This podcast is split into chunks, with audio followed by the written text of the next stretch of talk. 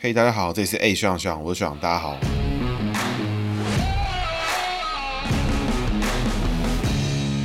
嘿大家好，这里是 A 学长学长，我是学长，大家好啊，学长又回来了。今天要跟大家分享的是连胜文，因为上一集我们做完江启臣之后，就可以看到连胜文其实不久之后就宣布了他可能参选国民党党主席，而且不排除任何可能性。所以呢，我就决定在江启臣之后跟大家分享连胜文。而大家都知道，连胜文还有个弟弟叫做连胜武，所以应该这一辈呢，他们连家都叫做胜字辈。所以节目后面呢，也会跟大家分享有族谱的大家族在取名的时候会会面临到什么问题哦。另外，当然连胜文这样的台湾政坛 old time 话题人物也会针对他。一路走来的历程做一点讨论。连胜文一九七零年二月三号出生，这种日期呢，就是一定要去查他的农历。查过之后，确定他是农历五十八年次属鸡己酉年。那我们从人际开始解读，连胜文的胜呢，就是胜利的胜，左边一个月亮的月，右边一个折价券的券，但是呢，底下是力气的力，力量的力，而不是像证券的券底下是一把刀。吼，这个胜字呢，右边的部分上半部在姓名学上面叫做代冠，冠军的冠。简单说呢，就是戴帽子的意思，也就是说，古代当官的人会有一个乌纱帽。那鸡戴帽子呢，就是升格。你可以想象它是一只瞎趴的鸡，头上有一顶大鸡冠，上面写 Supreme Yo 曹豹。所以外在上呢，连胜文是很好。底下力气的利呢，解金木水火土五行上面的金。这个位置上面呢，会带给连胜文固执又喜欢帮助朋友的个性。左边呢，胜利的胜，左边那个月亮的月呢，鸡碰到月亮就会有一个状况。这个状况呢，是姓名学上的专有名词，叫做四败桃花。那听到四败桃花，我的资深听众应该都会立刻有反应，在宋楚瑜那一集之中，我们也有提过，宋楚瑜身上也有四败桃花的状况，所以还没有听过的听众呢，可以赶快去听听看四败桃花。那什么叫做四败桃花呢？用现代听众能够理解的方式来说，就是人际关系上面的处理，它跟常人明显有一点落差，也就是说，他情商明显跟正常人的平均值不同，有可能是过低，也有可能是过高。那宋楚瑜的四败桃花出现在工作位上，但是连胜文的四败桃花则是出现在自己的异性缘上，这是比较不好的状况哦，也就是在异性上面，在另一半上面，其实连胜文不太擅长处理与异性朋友的关系，所以大家可以看到他上一段感情，就是之前八卦跟舆论还有新闻周刊报道常常讲的连胜文跟侯佩岑这一段哈，其实真相呢不一定就是新闻讲的说侯佩岑怎么弄来弄去啊，侯佩岑如何的 操弄连胜文什么的，其实很有可能呢是连胜文自己不小心错误释放讯息跟误判双方情感上的认知跟讯息哈，加上五行上四败桃花还掺杂了下克，导致连胜文内在还有一点固执，脾气有点大，还会喜欢比较特定条件的女生。那加上这个失败桃花呢，就让他在感情路上会比较辛苦一点哦。除了这些元素之外，加上甚至外在带冠，连胜文自己本身会比较爱面子，很多事情呢就会处理在暧昧之中，所以最后搞得感情上大家两败俱伤哈。不过以上呢就只是猜测啦，也是希望平衡一下，因为当年报章杂志舆论一片倒都是说侯佩岑如何玩弄感情啊什么的。那我自己是觉得感情的事情呢都是罗生门，所以我们就不多做讨论。那连胜文现在也已经结婚生子，家庭完美，所以大家都多多祝福他就可以了。那回到连胜文身上呢，在工作上其实。工作的连胜文的文字呢，分别是抬头跟交叉脚，在我们频道的音错集柯文哲那一集就有解过吼。柯文哲的抬头是属猪抬头，是走下身，比较牺牲奉献的格局。那连胜文是属鸡，所以抬头对于鸡来说是好的。你可以想象一只公鸡抬头昂首阔步，所以连胜文外在工作呢，其实能力不差。他的人际呢，上面还带冠，你就想一只超级下趴的鸡，头上戴一个这个很大的、很帅的鸡冠，然后走路上又是昂首阔步，所以工作位其实他真的是挺不错的。而且认真投入工作的时候，应该也是蛮有魅力的人啊。像是组 IKEA 的时候，可能就是组的很帅气之类的，这种装家具装的很帅，也是有这种可能啦。不过这我就不知道了，因为他家具可能都是买人家做好的。好，那以上不屁话哦。那财位上呢，连胜文走交叉脚哈。那交叉脚呢是什么？就是他会走一个上克的格局。所谓上克呢，是向上的上，五行相生相克的克。所以连胜文做事情呢，其实想很多，是比较谨慎的类型。同样情况呢，大家可以完美参考，就是蔡英文。蔡英文属猴，用文字的话，其实工作位格局跟连胜文属鸡是一样的。所以连胜文工作起来，他如果好好做的话，是跟蔡英文没什么两样的。在工作位本身自己的变化来讲，那各位哈，千万不要怀疑我们连胜文连懂哦。总结来说呢，连胜文的姓名有个特色，外在层面面呢，连胜文几乎都是满分，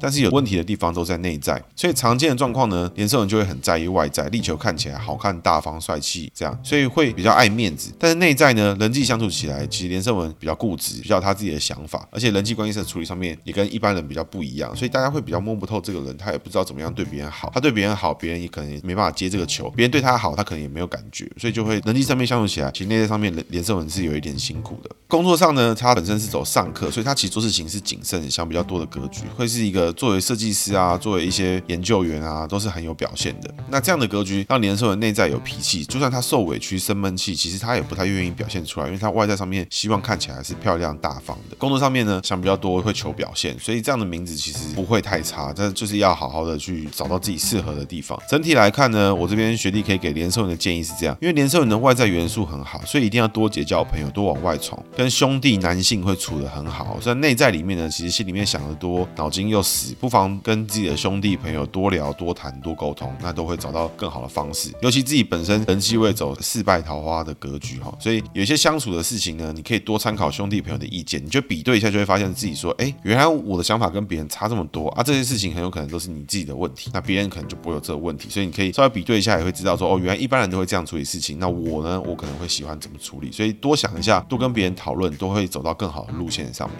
那连胜文自己本身还有个状况，就是爱面子是天生的啊。那所以其实我觉得这个什么事情多往外闯，多往外去工作，多闯多交际，其实都会很不错。那回到连胜文身上呢，其实，在二零一四年，我坦白讲，讲到连胜文在台湾，大家都可以嬉皮笑脸的说他是富二代、官二代什么的。其实连胜文名字里面最可惜的一点就在于他的姓。资深听众一定都有注意到一件事情哦，就是学弟我在解姓名的时候，其实不太会去解对方的姓，因为在名字身上呢，我们可以看出好坏。其实从零到一百分，我们可以知道他的名字哪边是好，哪边是不好。对于大姓这。件事情来讲的话，其实大姓是零到一百种选择，它就是像电视台一样，第一台跟第二台跟第一百台其实都是不同的台，都是不同的路线、不同的风格，所以没有真正的好坏的问题。但是呢，姓连属鸡哈，会逢蛇，那逢蛇走三合，逢田吃五谷哈，所以其实连胜文名字里面最强的地方就是他的姓，长辈缘超强哦。相对的呢，也因为长辈缘超强，所以可以看出连胜文一生其实没有什么机会在工作上面崭露头角。那一直以来，大公众的印象对于连胜文都是一个官二代、富二代，就是连战的大公。子啊，也是连战的接班人，这就是蛮可惜的。因为如果当初连胜文在工作上面啊，在自己的事业上面有找到自己的存在感，跟证明自己的事迹，跟他自己的工作经验的话，其实我完全不认为连胜文会把自己的政治之路葬送在柯文哲手上哦。所以姓名学上好的元素，并不一定会以世俗上面好的方式呈现，而是会以利己的方式呈现。对于连胜文来说，在没有压力的情况之下，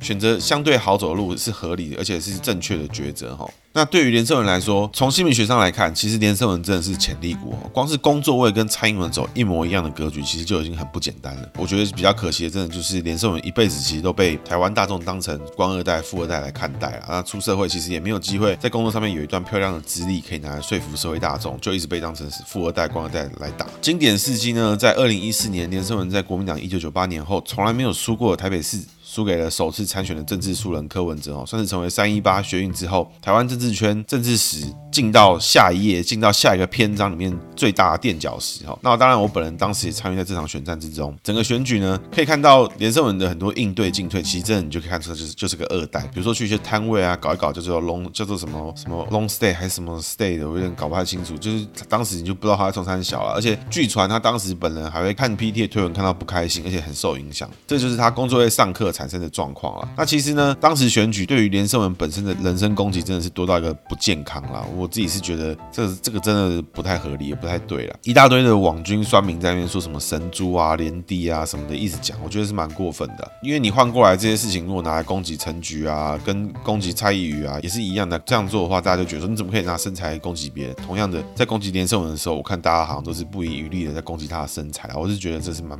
蛮不 OK、蛮过分的一件事情。那另外呢，当时台湾大众跟媒体还有网络社群，其实都还沉浸在柯文哲精准的下标大法当中哦。当时柯文哲其实，在媒体上面讲什么，讲个阿弥陀佛啊，背个心经啊，其实都可以引来大家一片的关注，然后引来媒体极高的声量哦。所以，虽然在选举初期呢，连胜文的民调都是压着柯文哲，但是到倒数两个月的时候，已经开始黄金交叉。后面的事情大家其实也都知道，柯文哲当选台北市长，然后开启台湾政治的下一页。但是呢，我今天想讲的其实是败选之后连胜文了。在二零一四年败选之后，其实对对于连胜文来说，他的痛苦根本就还没结束，为什么呢？因为在二零一四年底、二零一五年初的时候，国民党党中央发布了二零一四年九合一大选的败选检讨报告。那里面呢就讲了检讨了很多有的没有的，不过通篇大概就是在说这个连胜文效应席卷全台，就是在台北市首都的选战之中，连胜文的效应外溢到全台各个都市，导致二零一四年呢，基隆、桃园、台中、新竹市通通变天，成为民进党执政。那原因呢，就是因为台北市选战的外溢效应，从连胜文输给柯文哲开始，导致全台国民党一起落赛。那我基本上觉得这种说法呢，就是找替死鬼，我就觉得蛮差劲的，因为连胜文连战对于国民党的付出也很多啊，你现在一败选就说全都是连胜文的错，他他有这么厉害吗？他有这么行到可以影响到全全台湾吗？有这种事情吗？那如果真的要这样检讨的话，其实我觉得国民党党中央真的该检讨的事情是说，马英九政府从二零一三年洪仲秋事件到拆大埔到三一八太阳花，还有中间一大堆有的没有的事情，导致当时的社会社运纷纷扰扰，社社会动荡不安，极度的轻中影响到这些事情，而不是说就是全都连胜文害的。敢这样讲，这样讲我这报告我来写就好了，还要你写？所以呢，当年国民党堂堂的执政党写出来的报告是检讨最后一根稻草上的最后一粒稻穗，也是我们的连胜文那颗肥肥的稻穗哈。学长真的是跟大家讲，真的是替连胜文觉得不值啊。那在败选之后的连胜文呢，其实他就已经退居幕后比较多了。其实他后面还有当一些国民党智库的基金会的理事长啊什么的。他还有当一个比较著名有趣的点，就是还有当一个霹雳舞协会的理事长啊，就是 breaking，跳 breaking 啊。再来是他还成功的减肥了二十公斤，那协助一些党内事务的什么后续当然就比较少参与选举跟党务。那偶尔还是会帮他的连战跟连家班过去比较熟的几个人，还会帮他们站台啊、拉拉票这样的。其实这种事情都比较符合他的姓名格局，因为他姓名走上课的格局，去做策划、去做企划、去做一些智库的事情，其实都很符合连胜文的工作位格局。那就发展上面而言，我会建议连胜文多参与一些男性多一点的事务与工作，就阳刚气重一点比如说男子运动啊、男子篮球啊，男性居多啊。我讲这个并不是因为我父权，而是因为。连胜文在处理男性的事务的时候，其实他相对的很会处理兄弟，很会处理朋友的这个事情，但他对于女性就比较不是那么好发挥，所以阳刚气重一点的地方，我觉得都会对你很好发挥。那我从侧面角度来看哈，二零一四年之后的连胜文其实已经开始慢慢在走出属于自己的格局了，慢慢从连战标签之下走出来。当然，连家的标签是撕不掉，因为他就姓连，这个完全没有办法。但是呢，在二零一四年败选之后的连胜文，其实他的人物开始变得比较丰满了，人物设定变得丰满，并不是人哦，因为他减了二十公斤哦，是蛮厉害的。那我我想减个五公斤都觉得很烦了，他减二十公斤，而且还是一个已经长久以来被台湾大众都认为他是一个什么生猪的这个概念。那二零一四年之后的连胜文，当然家庭也。已经完整，就是开始有结婚生小孩什么的，他的形象已经不再像是以前那种大家知道的，就是富二代、官二代、傻大个啊，家里有钱，到处把妹，到处送礼物那种人。那现在的连胜文呢，其实开始已经开始会表态，开自己有自己的想法，自己有自己的论述，而且还有自己有自己的期待跟他自己的预期。那我觉得连胜文也是国民党青壮派里面比较敢说话的人，比较敢言的人。一方面有可能是因为他也不想选举，他也没差，他也不管的。另外一方面就是我觉得他真的就是在思考他自己的定位到底是什么。那二零二零年。的国民党大败选之后，就是受到韩流席卷，这个时候就没看到有任何人去检讨说哦，都是韩国人的错。我觉得当时二零一四年检讨是连胜文，这真的是蛮过分的。那在他败选之后呢，其实很多人都觉得说，那谁要出来救国民党？那我就觉得国民党的支持者都有这种心态，就是觉得好像有一个人或是有一个固定的一个角色会出来拯救整件事情，逆转所有的事情。那我可能想跟各位分享，就是这件事情是不可能的。你想改变，你们每个人都得改变，并不是只有一个人出来就全部都不一样了。那如果有这样的话，那我们出来两个人，那我们不是发达了吗？就不是这种算法，所以找到一个人出来接，并不能解决任何问题。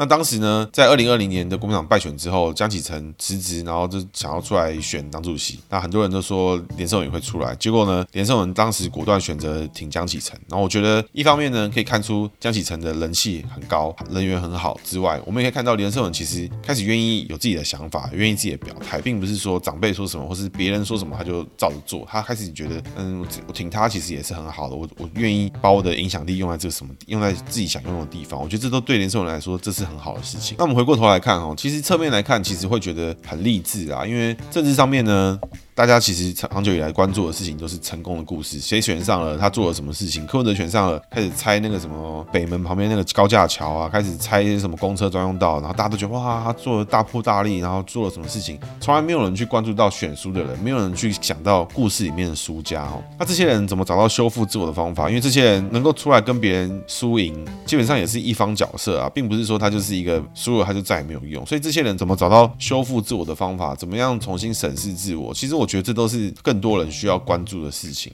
那基本上从二零一四年底、二零一五年开始哦，连胜文给我的感觉就已经很不一样。当然，你说我是不是在帮他拉票或什么的？我觉得他应该是不会出来选了。那真的出来，我也不会投他，因为就是我。你要投连胜文，真的是别开玩笑了。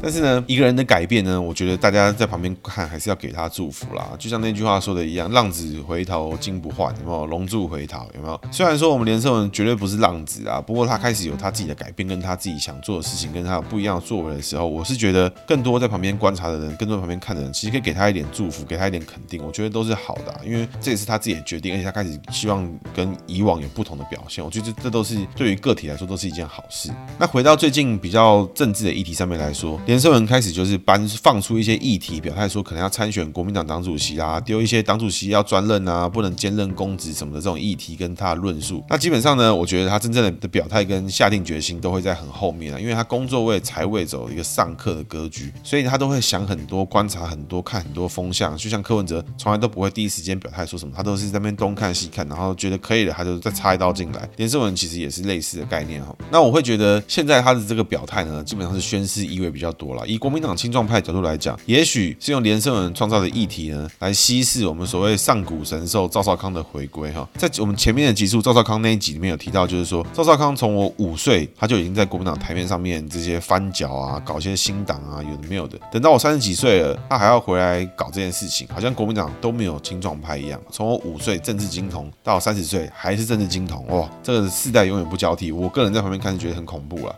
那基本上呢，我站在局外人的角度来看，国民党党主席爱怎么搞就怎么搞，我是没意见啊。但我比较期待的是说，国民党有没有真正的青壮派存在，还是只有物理年龄比较轻，但是心理年龄都是都是老派的这种人哈？那到底新的世代什么时候可以开始交替哈？比如说像江启臣啊、蒋万安啊、连胜文啊这些新的一代，什么时候可以脱离马英九、朱立伦、郝龙斌、吴敦义？甚至呢是连战胡志强的光环呢，基本上呢，这是我们身为每一位台湾公民在观察政治跟公共领域的旁观者都要必须要好好观察的一部分了。关于国民党青壮派的部分啊，还没有听过的听众可以去前面收听了。现在我已经做了江启臣、蒋万安，这些都是蛮经典款，现在当代的国民党青壮派了。当然中间其实我们还夹杂了一个奇星种，就是侯友谊啊，这以后肯定就会做到他。他现在是新北市的市长，但是在国民党阵营之中算是呼声非常高的一个人物。从我们一般大众来讲呢，好好关注国民党青壮派有没有拿出青壮派的思维跟做法，还是说呢，这群青壮派其实就是一群物理年龄比较少，但是呢，做法都跟上一代完全一模一样，甚至到现在呢，都还是以上一代的政治人物马首是瞻的状况。那这群青壮派的所作所为啊，跟这群青壮派的未来走向啊，基本上呢，就代表了国民党未来整个党的走向，也是一般社会大众，也是我们小老百姓可以观察的点跟重要指标啦。回到连胜文身上，前面还有提到一部分，就是说连胜文这种大家族的族朴的。用字方法，资深听众一定都会知道，就是说一个字，其实在天干地支上面，我们的解读里面，其实很难有一个字，然后在每个天干地支都适用的情况，基本上没有这种字。所以，当一个大家族他所选用一个字，选作为每个人都要用这个字的时候，其实我们的姓名学上来解读，就会告诉你说，这个用字其实一定会有人粗暴，一定会有人个性很奇怪。但是呢，回过头来看的话，其实可以从姓名学角度上面来观察说，说当初会这样子想用这种方式来命名的人，会不会他其实是想要透过这样的方式让大家族里面的下一辈可以有很多元化的个性、很多元化的性格或很多元化的工作方式，让这些人彼此之间是可以互补。因为你用一个字连续用五个年份，一定会造成重大的影响，一定会让这些人每每个人个性都是南辕北辙，绝对不会有很像或者很利己的情况，一定会有人好，一定会有人不好。所以大家族呢，选用族谱这件事情，对于大家族里面的个人个体来讲，有可能并不是好的。但是大家族之中，对于家族的延续，对于家族的生存，对于家族的企业、家族的产业的维持，其实需要各种各式各样的个性、各种不同的工作方式的人一起来合作，才会让这个家族长得更大。所以这很有可能也就是族谱在姓名学上存在的意义啦。那这边就是补充我最前面提到，就是说，因为连胜文啊，他有个弟弟叫连胜武嘛，那他其实还有一个姐姐跟妹妹，就是连慧心跟连永心，女生好像是用心当最后一个字这样，所以这样的姓名格局其实对于大家族的存续来讲，会让每个兄弟姐妹的个性都很有差别，而且会很有特色。当然对个体来说并不一定是好事，但是对于家族的延续跟家族的生存来讲，可能会是一个更丰富的一个样貌。那以上呢是我们今天的节目内容。对于国民党呢，我本身是不期不待啦，但也不代表说国民党里面的人都不是人，所以偶尔呢，我会希望听众们站在国民党的角度替他们想，从不同的人、不同的角度、不同的背景，从这些人的出生的方式，从这些人的思想方式去思考，就可以更加的去判断他们的动向，也可以去理解说。到底什么样是好的？因为你可能这辈子从没投过国民党，你被一个人打动了，但是这是真的吗？就像韩流这件事情来讲，除非你能够站在他的角度，除非你能够理解他的出生背景，除非你能够换位思考，不然你其实很难预测、去预想这些人的动向跟他们的思想。那你也可以透过观察他们的言语跟行为，判断说政治人物是不是值得你投他一票。当然，我也不是说民进党每个人都值得投，很多民进党会投不下去，但刚好。我的运气很好，就是我的选区里面民进党，我每个都投下去，每个人我都投下去，我都觉得可以，不错，这比国民党好。当然也是有很多选区，就是很多人说民进党的人多烂啊，那个大家自己去观察。但是回到我前面呼应的，看一个政治人物，从来都不是看他说了什么。而是看他做了什么，因为常常会像有一些人出来喊了一大堆做法，喊了一大堆事情之后啊，碰到一个阻碍，马上就说对不起，这事情因为他在挡我，所以我做不了。我觉得这完全不是一个负责任的政治人物该有的一个作为跟做法。负责的政治人物的应该要把自己的想法、自己的做法贯彻。如果我们做不到，很努力去沟通，或是告诉自己的支持者为什么做不到，我们要怎么样才可以更加做到，而不是怪东怪西都怪别人。更多的时候，政治人物是要带给更多人方向跟想法。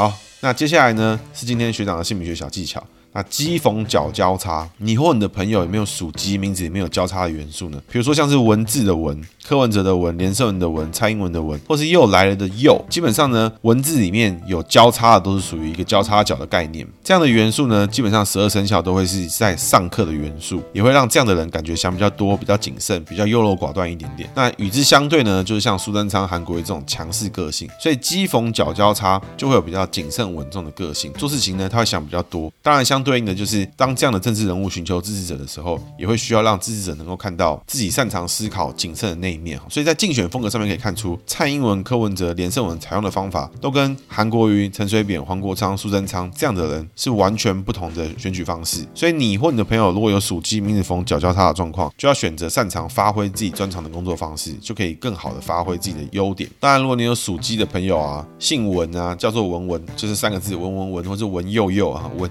文文。有这种很多交叉的朋友哎，可以观察一下他发挥上课比较谨慎的特质哈。那以上呢是今天学长的姓名学小技巧。最后呢，想要亲身体验姓名学威力的听众朋友，欢迎私讯我的 IG 或 Facebook，然后看节目简介填写表单哈。看时间跟数量，我有空就会多抽一点朋友出来做一些简单的基本姓名学解盘。其实还蛮多人有兴趣的，在预约付费咨询的部分，所以也欢迎听众如果想知道更多的话，就是立刻私讯我预约咨询。那每个月呢就会有五个限量的听众推广价名额，也欢迎私讯询问预约，然后有填写表单的听众呢，也要记得看自己的 LINE 有没有收到好友邀请啊，有没有什么的？因为我加了好几个人，他们都没有理我，所以我也不知道该怎么办，那也联络不上，我我我也不想打电话给他，所以就有点尴尬。那也希望你们呢，就是直接自己想知道的，自己私讯我的 Instagram 或私讯我的 Facebook，都会加速这件事情的进行。那最后呢，如果你是使用 Apple Podcast 听众，请关注我。如果喜欢我的节目内容呢，也请给我五星评价。有任何问题呢，欢迎在节目页面上面留言。如果你是使用 Spotify 的听众，也请关注我的频道。而每一个想要跟我互动的听众呢，也欢迎在我的粉丝专页 A 学长学长的上面留言或者私讯，那 Instagram 也可以，或者在我的 Firstory 主页上留下五星评价跟讯息，我都会看到。那今天节目到这边，谢谢大家，大家拜拜。